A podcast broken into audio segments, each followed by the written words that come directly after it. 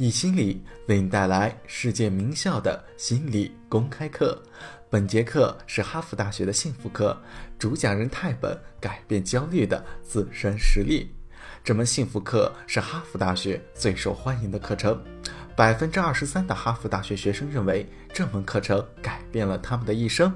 本门课的授课导师泰本也被誉为哈佛大学最受欢迎的导师。下面课程开始。心理学的情感、认知、行为三点要素是相互关联的。事实上，如果我们真的想有所改变，必须将这三点紧密地结合起来。为什么？因为习惯就像是洪水一样，如果我们只是开一个凹角或者是一条小缝，是不足以养成一个新习惯的，因为洪水会将它冲走。我们需要的是结合三个要素。将这些变化融入到我们的生活当中，它们是内部相连的。举一个例子，例如那些自尊心很弱的人，在认知层面上，他们的自尊很低，他们会瞧不起自己，自我评价很低。当你瞧不起自己时，你就会变得内向，就会感觉没自信，更别说是动力了，也因此会产生不良的影响，进而产生不好的情感。然后就很有可能会变得碌碌无为，也就是说，在行动层面上的不足。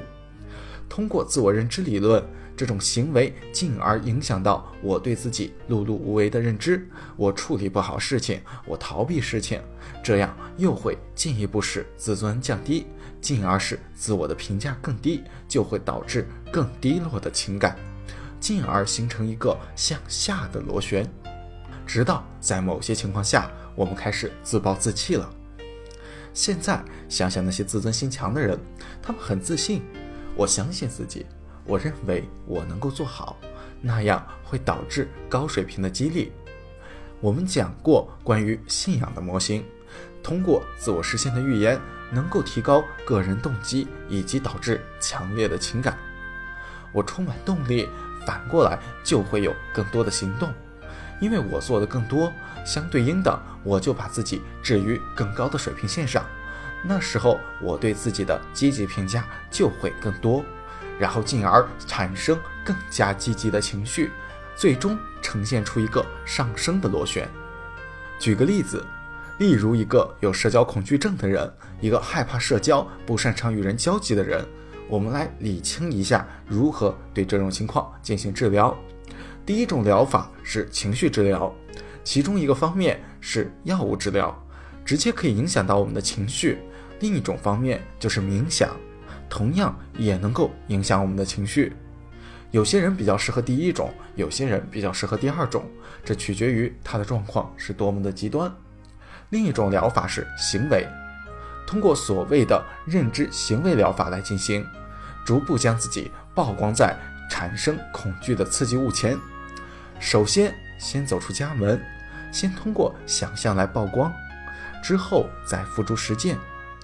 因为我们的大脑分不清楚想象和现实的差异，逐渐就会走出更远，直到我可以走进一个商场，而且没有一年前那种焦虑。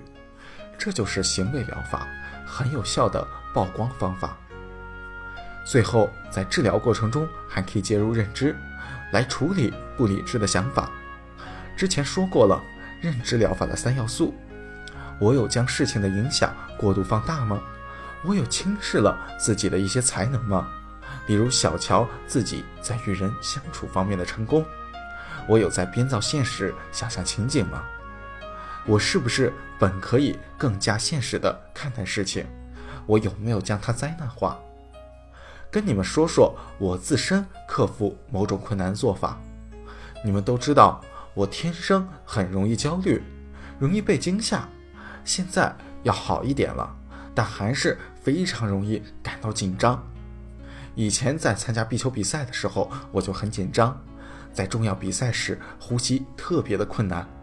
但是对我来说，更大的挑战就是要在观众面前讲话，非常的紧张和焦虑。我决定要克服这种心理。我面临的最大困难不是其他，就是焦虑。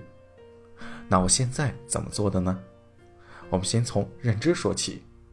我分析了我日记中自我描述的情况，看一下我有没有存在三种不理智的认知想法，有没有将事情扩大化、缩小化，或者是编造场景将事情灾难化。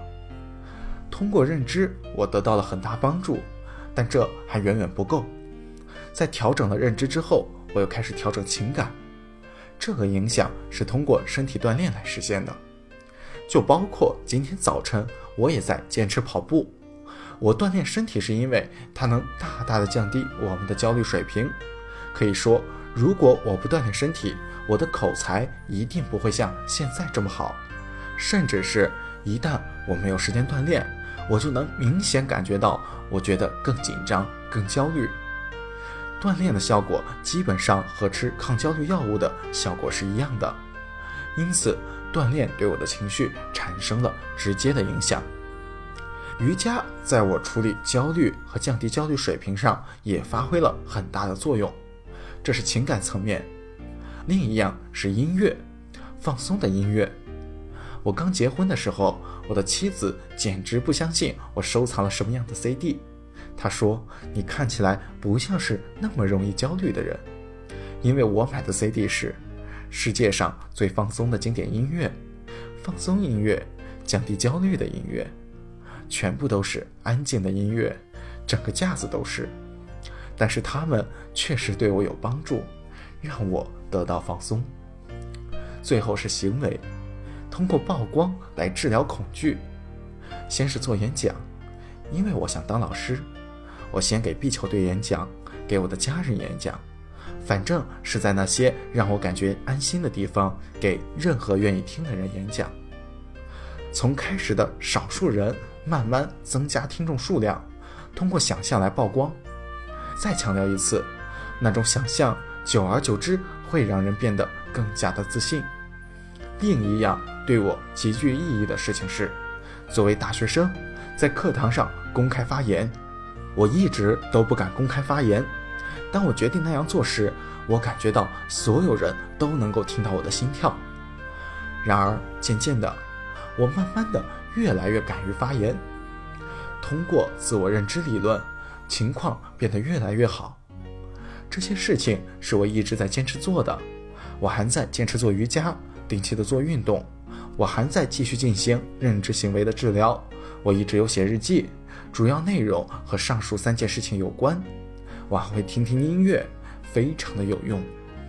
改变是不容易的，非常困难，需要很多的时间。